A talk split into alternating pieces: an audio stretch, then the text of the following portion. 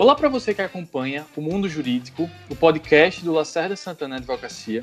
Eu me chamo Vitor Feitosa e a gente começa agora mais um episódio do Prosa Jurídica. Esse já é o quarto programa nesse formato novo que lançamos recentemente e que tem a intenção de discutir temas do direito em geral de maneira mais descontraída, mais leve, sem tantas formalidades assim. Caso essa seja a sua primeira vez escutando nosso podcast, dá uma olhadinha depois no feed aqui do Mundo Jurídico, porque a gente já tratou sobre muitos assuntos interessantes.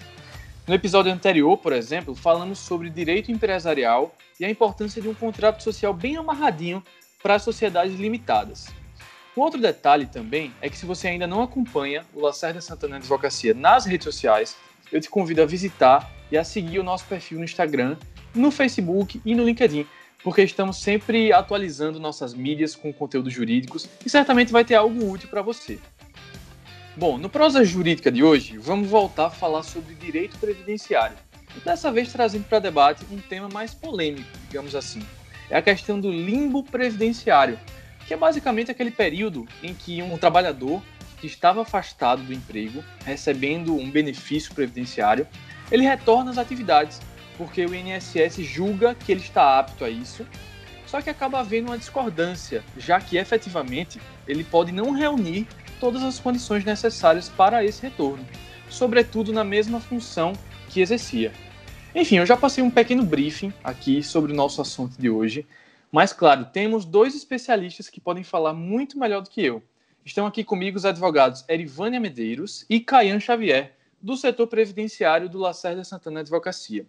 Doutores, eu já passo a bola querendo que vocês elucidem melhor o que é esse limbo previdenciário e quais são exatamente os seus desdobramentos. Fiquem à vontade. Olá, Vitor. Olá, pessoal que nos escuta, doutora Erivânia. É um prazer estar aqui mais uma vez. Pois bem, Vitor, esse conceito de limbo previdenciário que você acabou de mencionar é uma das modalidades de limbo previdenciário. Mas para facilitar a compreensão de quem está nos escutando, a gente vai conceituar outros temas para poder ficar mais fácil de entender tá bom? E a gente vai começar pelo tema chamado Seguridade Social. Porque geralmente o pessoal, quando pensa em INSS, já liga direto à Previdência Social. Mas antes da Previdência Social, tem a chamada Seguridade Social, que se a gente for botar como exemplo, a gente vai encaixar como se fosse um guarda-chuva. E nesse guarda-chuva vai estar a Previdência Social, a saúde e a assistência social. E daí a gente vai entender o porquê existe esse limbo previdenciário. Olá, gente. Mais uma vez é um prazer imenso estar aqui com vocês. É um prazer muito grande estar aqui com o Dr. Caiano discutindo sobre esse tema, que é um tema imensamente importante e que as pessoas precisam ter conhecimento para não se deixarem cair nesse limbo previdenciário. É um prazer também, Vitor, estar aqui com você mais uma vez. Parabéns pela sua condução, que é sempre muito muito importante, muito enfática. E é isso, vamos lá. Vamos. Gentileza, gentileza sua, doutora. Eu que agradeço. Com relação ao limbo previdenciário, voltando realmente para o assunto que nos cabe falar aqui nesse momento, é, o doutor Caio estava aqui falando sobre a Seguridade Social. E como ele mesmo já mencionou, a Seguridade Social ela se divide em, em três ramos. Ela se divide na saúde, na assistência social e na previdência social. Mas, assim, a gente comumente só conhece a previdência social. Porque quando a gente pensa em previdência, a gente pensa logo em INSS, né? Mas a gente esquece que existe outros, outros ramos antes. Por exemplo, a saúde, ela é um direito de todos, toda e qualquer pessoa que estiver aqui no, no país, seja estrangeiro, seja nacional, seja quem for, pobre, rico, independente de classe, independente de cor, independente do que for, tem direito à saúde.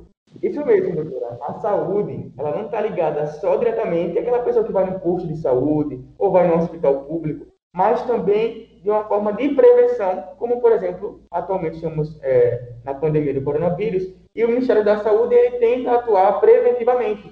Isso também está relacionado a saúde preconizada na nossa Constituição Cidadã, no artigo 196, sendo ela um dos alicerces da Seguridade Social. Como a gente falou, então, que a universalidade se emprega a estrangeiros, é um dever do Estado e deve ser aplicada para todos sem qualquer restrição ou distinção de qualquer qualquer classe. De qualquer natureza. É, que é diferente da Previdência Social. Quando a gente fala em Previdência Social, a primeira coisa que vem na cabeça é o quê? INSS. A Previdência Social é o INSS. É o benefício que eu vou conseguir lá na frente. Mas aí muitas pessoas não sabem e não percebem que a Previdência Social, diferentemente da saúde, que não tem o caráter contributivo, eu não preciso pagar para ter o direito à saúde, mas na Previdência Social existe esse caráter contributivo. Eu preciso contribuir com a Previdência para que lá na frente, caso eu precise, ou caso eu adquira os requisitos para uma possível aposentadoria, eu consiga requerer aquele benefício futuro.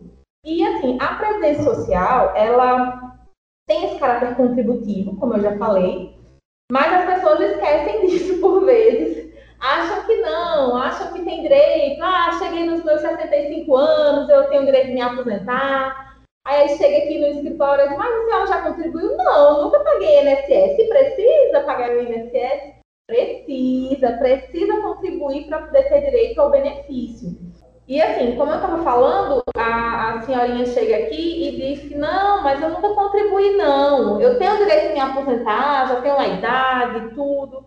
Mas não é bem assim. É, a Previdência Social tem um caráter contributivo e você tem. Existem requisitos para você poder conseguir adquirir os benefícios e serviços que a Previdência fornece. Benefícios são todas aquelas séries de aposentadorias, é, benefícios de auxílio por incapacidade, e também tem as, os serviços que, a título de um, um deles, que, é, que é o, um dos mais problemáticos possíveis, que é o benefício de reabilitação. Que a reabilitação ela é dada àquele segurado que ele não consegue, existe, existe uma incapacidade permanente para uma determinada atividade. E o INSS ele tende como aquele, aquele segurado é muito novo, ainda pode se inserir no mercado de trabalho, o INSS tende a realizar a reabilitação para que ele consiga desempenhar uma outra função. Mas que nem sempre isso acontece, né, doutor? Exatamente. Aí é um ponto que vale a crítica, porque essa reabilitação é, profissional não é eficaz. Infelizmente, se a gente for comparar por números e tudo mais, a gente vai ver que, de fato, há, há uma intenção do INSS de reabilitar o profissional em uma outra função, mas na prática não acontece, porque eles acabam prestando cursos, mas aí a pessoa mora muito longe, então inviabiliza o acesso da pessoa ao curso profissionalizante que eles estão fazendo.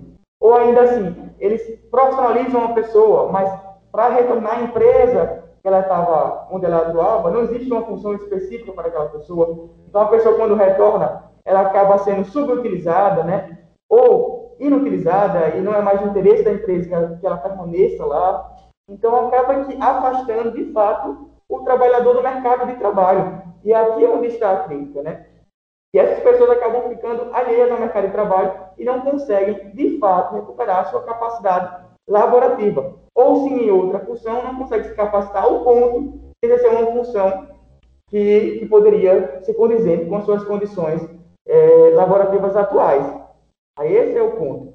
Mas dentro disso tudo aí, a gente já falou agora sobre, sobre saúde, que é, que é destinado a todos, falou da previdência social, que tem um caráter contributivo, que aí você vai ter direito de fato a, a requerer o benefício do INSS, ele vai ter é, a, a contraprestação dele. Também tem a assistência social, que é para aqueles que não contribuíram para o INSS, ou que outrora contribuíram e hoje não tem mais qualidade segurada, e se encontram numa questão de subsistência, diminuíram é, o seu poder aquisitivo, enfim, isso é uma condição de miserabilidade que a lei coloca, certo? E nesse ponto temos a assistência social, que é o terceiro ponto do nosso guarda-chuva aí que a gente está colocando como exemplo. E também é um ponto também de muitas críticas, doutor. É um ponto bem controverso, de muitas críticas, porque assim, é... a gente realmente não tem como mensurar a quantidade de pessoas, a nível do país, a nível do Brasil, que vivem em situações de miserabilidade social. Infelizmente, a desigualdade é gritante no nosso país e a assistência social está aí para prestar serviço a quem dela necessitar. Independente se você tenha contribuído ou não para a Previdência Social, no caso, para a Seguridade Social, não é a Previdência Social, é contribuído para a Seguridade Social, é, você teria direito à assistência social, a quem dela necessitar. A saúde é para todos, a previdência é para quem contribui e a assistência social é para quem dela necessitar, não são todos. É apenas as pessoas que se enquadram naquele, naquela situação de miserabilidade social, que vivem em extrema pobreza. E é basicamente isso.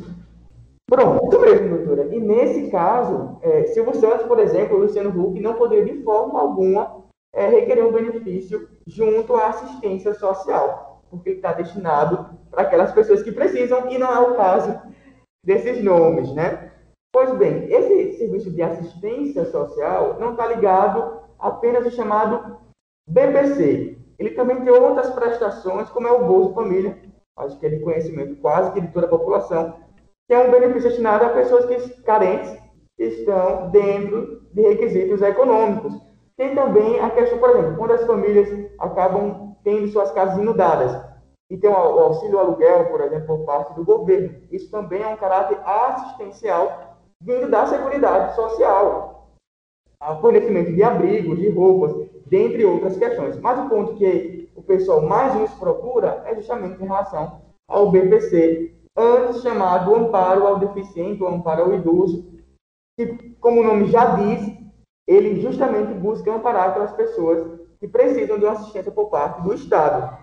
E tem alguns critérios para conseguir esse benefício. Né? Embora você não precise é, contribuir para a Seguridade Social, você acaba que, é, precisando pelas suas condições, de, pela sua condição de vulnerabilidade social e por suficiência. Então, tem um critério econômico e para o amparo deficiente, cumula o critério econômico junto com, com o critério é, de deficiência, que tem que ser uma deficiência de longa duração e no mínimo dois anos. E o critério econômico vem sendo relativizado já, inicialmente pelo STF, que antes era um quarto, aí passou para um meio, aí agora o INSS também né, relativizando para um meio, tem toda essa discussão, porque algumas agências aplicam um meio, outras agências não têm aplicado um meio, é metade de um salário mínimo, isso por pessoa na casa, é, não, tem, não sido dessa forma.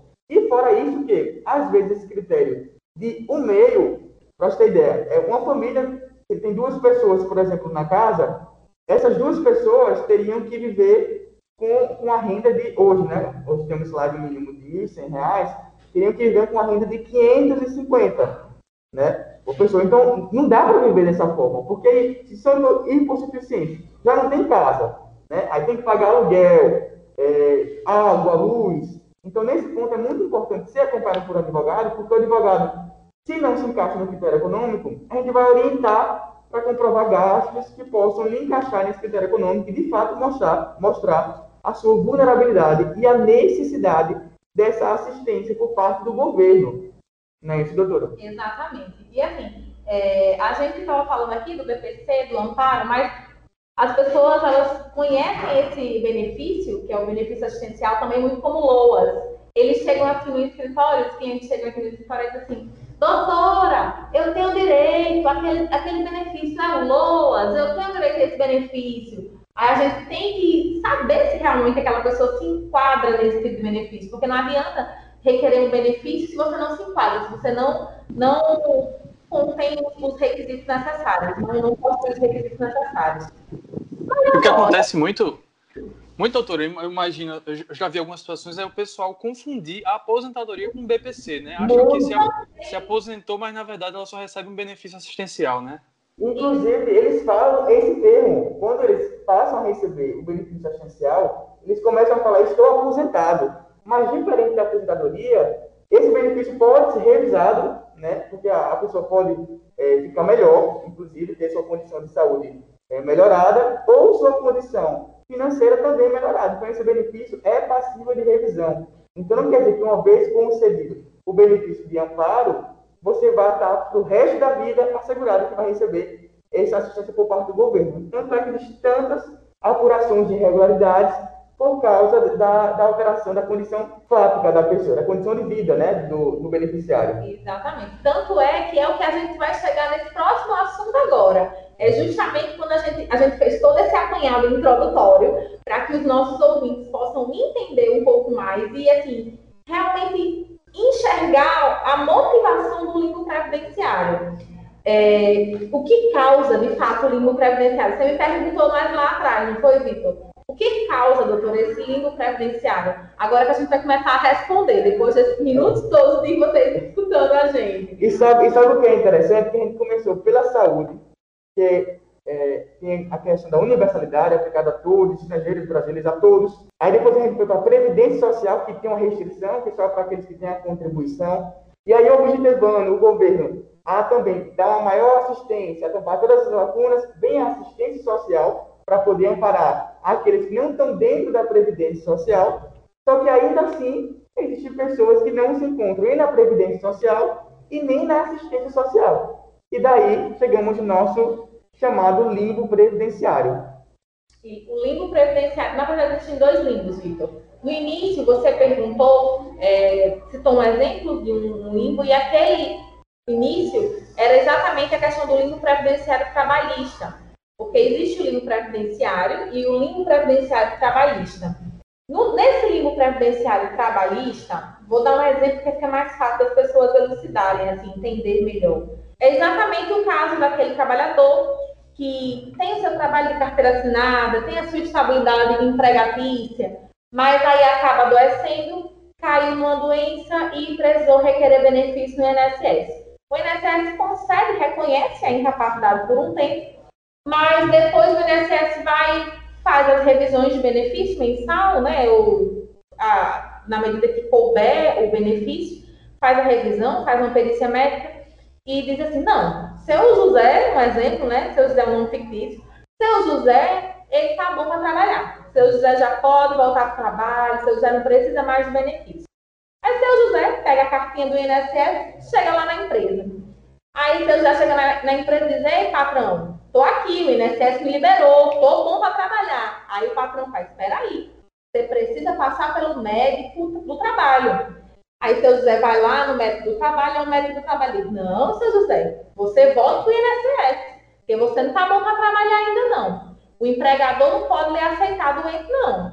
Aí seu José faz, e agora? O que é que eu faço? Volto para o INSS o INSS não me concede um benefício. E agora? O que é que eu faço? Esse é o limbo previdenciário trabalhista, que essa pessoa que se enquadra nesse tipo de situação. E o limbo previdenciário, previdenciário somente, é aquelas pessoas que não se encaixam, não, não conseguem cumprir os requisitos legais para receber nenhum tipo de benefício e acaba, por muitas e muitas vezes, isso é muito comum, a gente pode achar que não, mas isso é muito comum, acaba por muitas e muitas vezes vivendo a vida toda sem poder, sem ter direito a nenhum benefício e chega à idade já avançada sem nenhum tipo de assistência por parte do governo, né, por parte do Estado. Exatamente. E esse acho que é o ponto de crítica, né? Porque é essa lacuna que falta é, ser tampada, usando o português claro, para poder é, pessoas que se são, na verdade, hipossuficientes, sejam amparadas pelo Estado, porque às vezes comum, já foi comentado, a pessoa realmente não tem renda nenhuma, mas tem uma casa boa, porque foi de herança, por exemplo.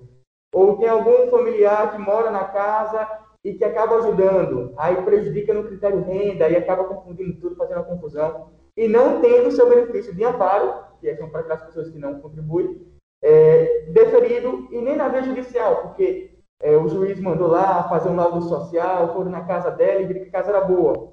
Só que, na verdade, embora a casa seja boa, as condições de manutenção da sua subsistência e sobrevivência estão prejudicadas, né?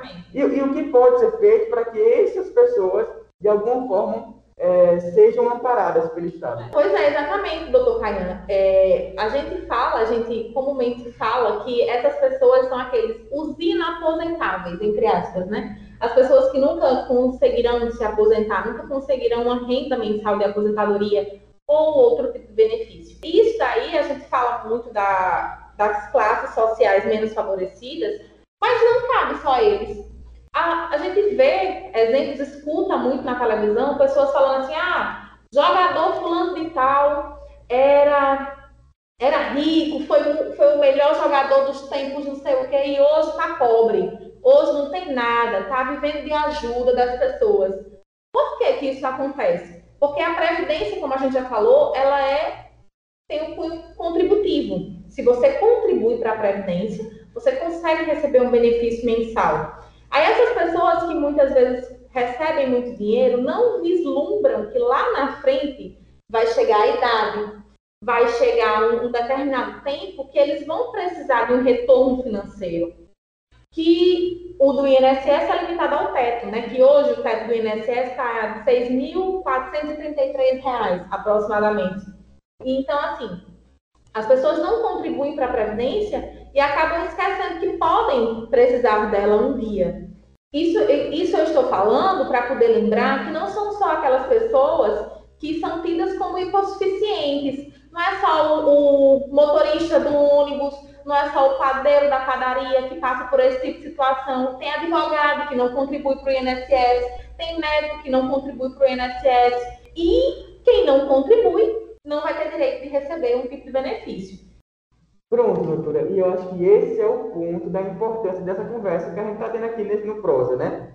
Porque o objetivo é que vocês, ouvintes, não se enquadrem dentro desse limbo previdenciário e acabem sendo desassistidos, né, por qualquer hipótese dessa que é apresentada. Então, é muito importante ser acompanhado por um advogado para que você não caia na hipótese de uma doença anterior à contribuição, por exemplo, que aí não pode pedir mais auxílio doença, ou você perdeu a qualidade de segurado é, e não tem mais como voltar a contribuir, ou ainda você é, é pobre na forma da lei, é miserável, o termo é esse mesmo, infelizmente, é miserável na, na forma da lei, mas aí tem uma condição de vida é, aparentemente boa, né?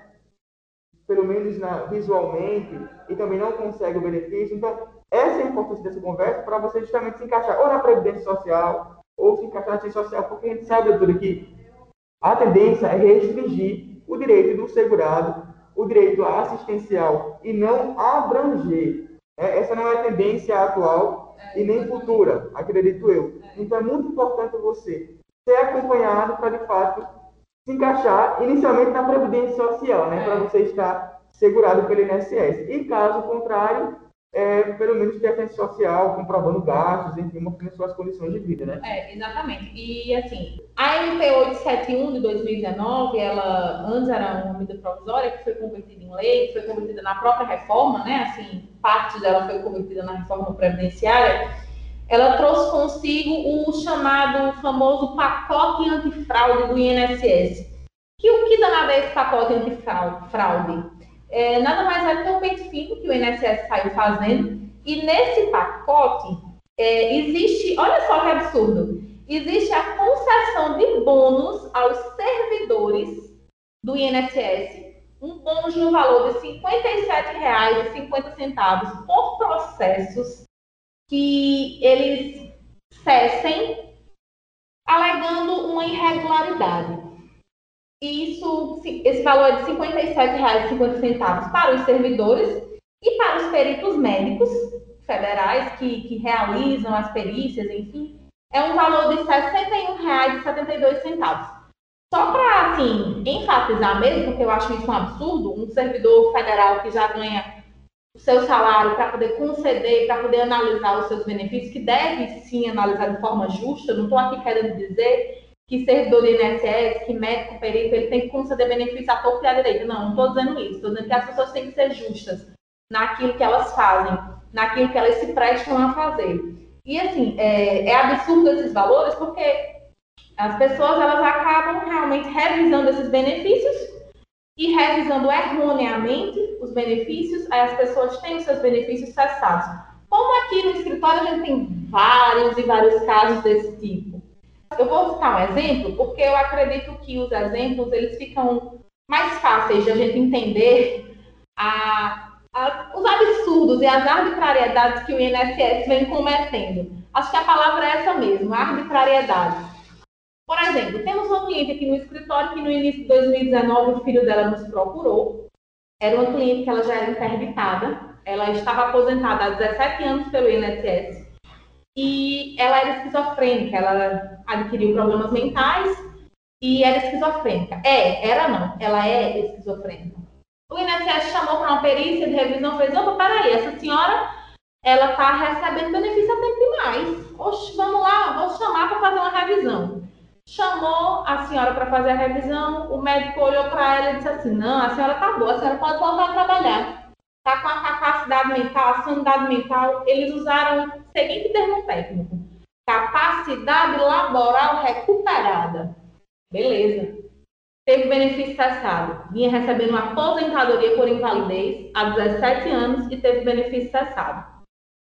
É, o filho vem nos procura, a gente entra na justiça, ingressa com a ação na justiça, o juiz concede o benefício, a senhora vai fazer a perícia médica federal, o médico perito confirma que, que ela era de fato incapacitada, ela não tinha capacidade de trabalhar permanentemente, o médico laudo foi total e permanente.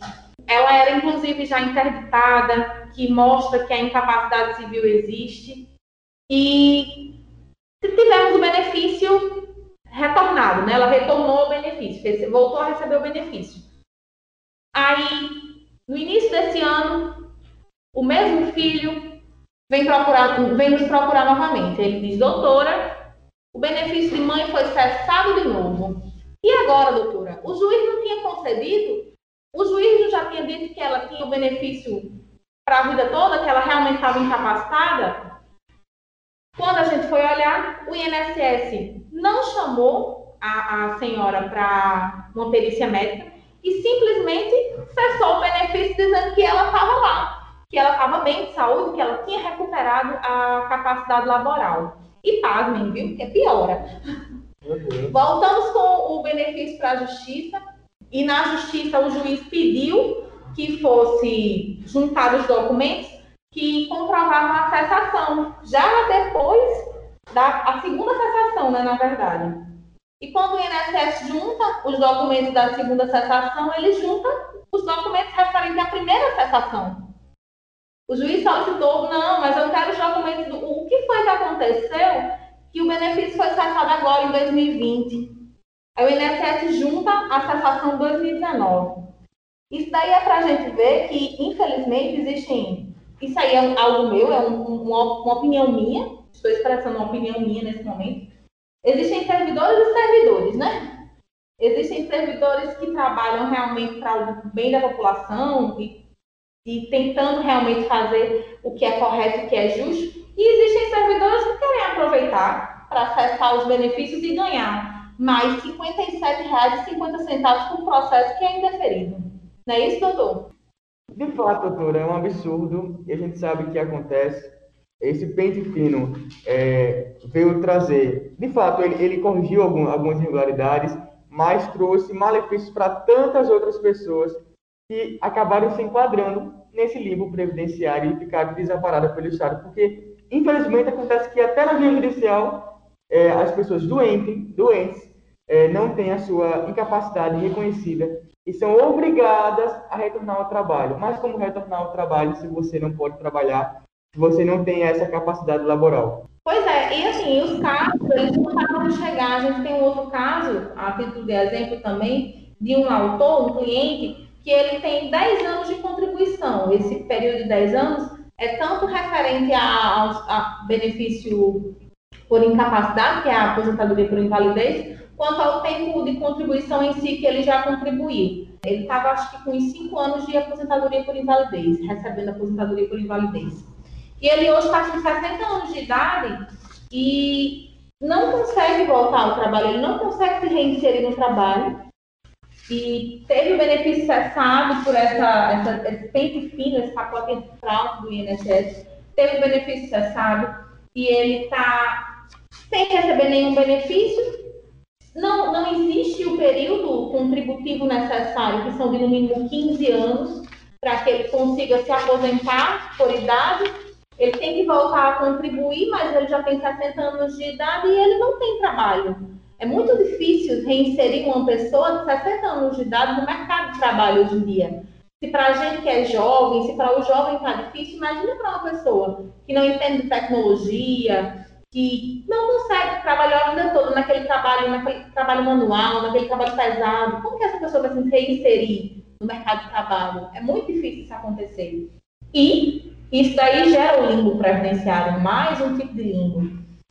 Então, é. assim, Por isso que foi tão importante, doutora, essa, essa construção dessa conversa aqui, tratando inicialmente de todos os conceitos, ainda que brevemente, é, da Seguridade Social, para a gente finalizar nesse livro previdenciário é, e ver o quão é importante você é, saber os seus direitos, ser acompanhado por um especialista que vai te orientar direitinho e poder ter a melhor análise previdenciária para a sua vida, né? Porque a gente sabe que tem é, o INSS, mas aí tem outras é, modalidades que você também pode correr atrás, até o próprio seguro é, privado também é uma alternativa, né? Na previdência privada, existe o, o, seguro de vida também existe. É bom procurar realmente um profissional adequado, que seja especialista nessa área, para poder lhe orientar, porque às vezes você até tem um período de contribuição e para de contribuir e não sabe quanto tempo falta. É, existem aí pessoas que trabalham já com esse tipo de aposentadorias programadas para lhe dizer, olha,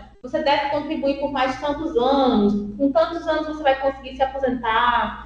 É, a gente tem como fazer uma média, calcular uma base de quanto vai receber, o que é que você precisa pagar para você poder receber um valor X.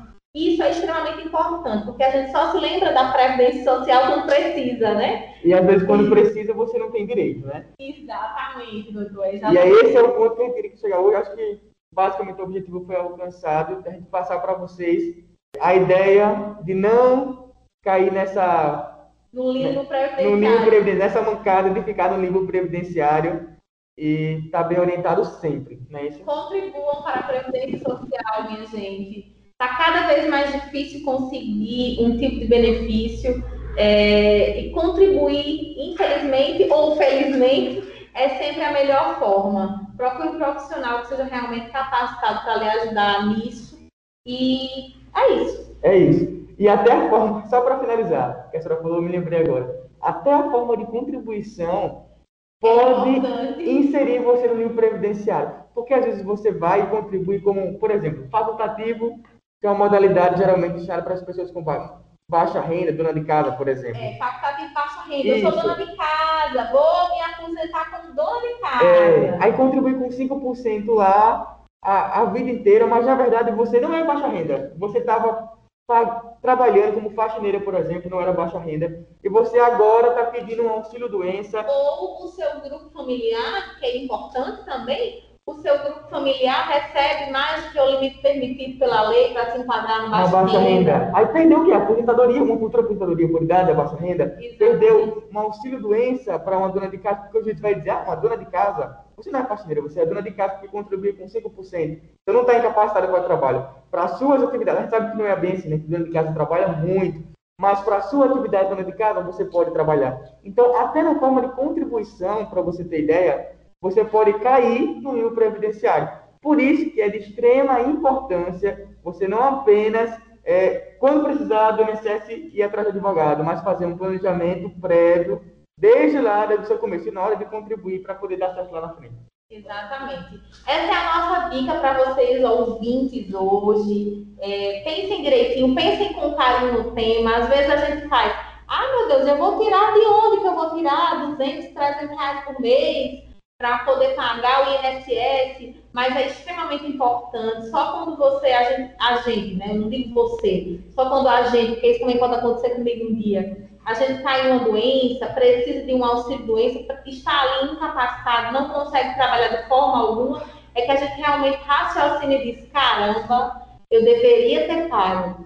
Muitas vezes pessoas que são autônomos, que, sei lá, feirantes, que é, ambulantes, vendedores Pedreiro. ambulantes, pedreiros, é muito comum isso. O pedreiro chega aqui e fala assim: não, doutora, eu tenho 65 anos, eu tenho o direito de me aposentar. Quando a gente foi ver, ele nunca contribuiu para a Previdência ou teve vínculos curtíssimos anteriormente. E o pedreiro conseguiu construir sua, construir sua casa, uma casa boa. Né? Exatamente. Né? Vive bem, porque a gente sabe que é, e aquela pessoa que tem um carrinho, é. que tem aquele carrinho simples, Mas, que tem uma casa com cerâmica, que tem uma casa com três quartos, uma casa com suíte, acaba não se encaixando no, nos, benefícios assistenciais, né? Então, assim, é importante contribuir. A gente acha que está jogando dinheiro fora, mas não é isso. Pelo contrário. Muito pelo contrário. É como se você estivesse realmente fazendo um seguro. Não tem quando você faz um seguro de um carro? Tá ali, você tá pagando todo mês, não sabe se o seu carro vai ser roubado, se vai ser batido, não sabe. Mas você vai estar tá ali pagando todo mês com medo de que se caso aconteça alguma coisa, você vai ter a quem recorrer. Então o INSS, a Previdência Social é isso. Gente, eu acho que é isso. A gente já conversou demais. É. Deixamos esse tipo de assunto para um outro momento. Um assunto importantíssimo, ao meu ver. Espero que vocês tenham gostado. E é basicamente isso. Qualquer coisa, estamos à disposição. É isso mesmo, doutora. Foi um prazer, a conversa foi boa. A gente espera que quem nos ouviu é, possa colocar em prática, né? Ir atrás do seu advogado, procurar se informar direitinho. E foi um prazer, Vitor, ficar aqui para a próxima também. Espero que vocês tenham compreendido. Até mais, pessoal. Fiquem com Deus. Até a próxima, gente. Prazer mais uma vez, Vitor, estar aqui com você, com o Dr. E vamos trazer mais temas polêmicos, né, para discutir aqui, para o pessoal entender e aprender cada vez mais. É isso, tudo de bom, gente. Fiquem com Deus. A gente gosta disso, né? É discutir coisa polêmica mesmo, porque é, é, interessante, né? São interessantes esses assuntos. Uma das coisas mais importantes, talvez, que né, nesse finalzinho, o doutor Canhã citou o planejamento, né? Esse planejamento previdenciário, que é super relevante, que é, as pessoas vão atrás, corram atrás disso o quanto antes, para não ficar também à mercê do acaso, né? Chega lá na frente e talvez não ter nenhuma, nenhuma segurança quanto ao seu futuro, envelhecer com tranquilidade, né? Ter ali, você chega, mas já tá com a, toda a vida feita, filho criado, neto, aí você quer aproveitar a vida, então vocês foram perfeitos aí na, nas, nas explicações de vocês. Esse tema é super, super legal, cara. É, eu até brinquei em off aqui né, com os nossos advogados que eles estavam dando uma aula aqui de sociologia. Né? Assistência social, amparo social. É, eu adorei, adorei o tema de hoje. Vocês arrasaram aí, gostei demais do nosso, da nossa conversa. Para você que escutou a gente aqui até agora, eu te falo, a gente volta também em breve, tá? Daqui a algumas semanas, com mais outro prosa jurídica. Temos muitos advogados competentes aqui nesse escritório. Doutor Caian e doutora Erivânia são exemplos. Mas voltamos, voltaremos com outros convidados para você também, viu? Um abraço, até mais. Tchau, tchau.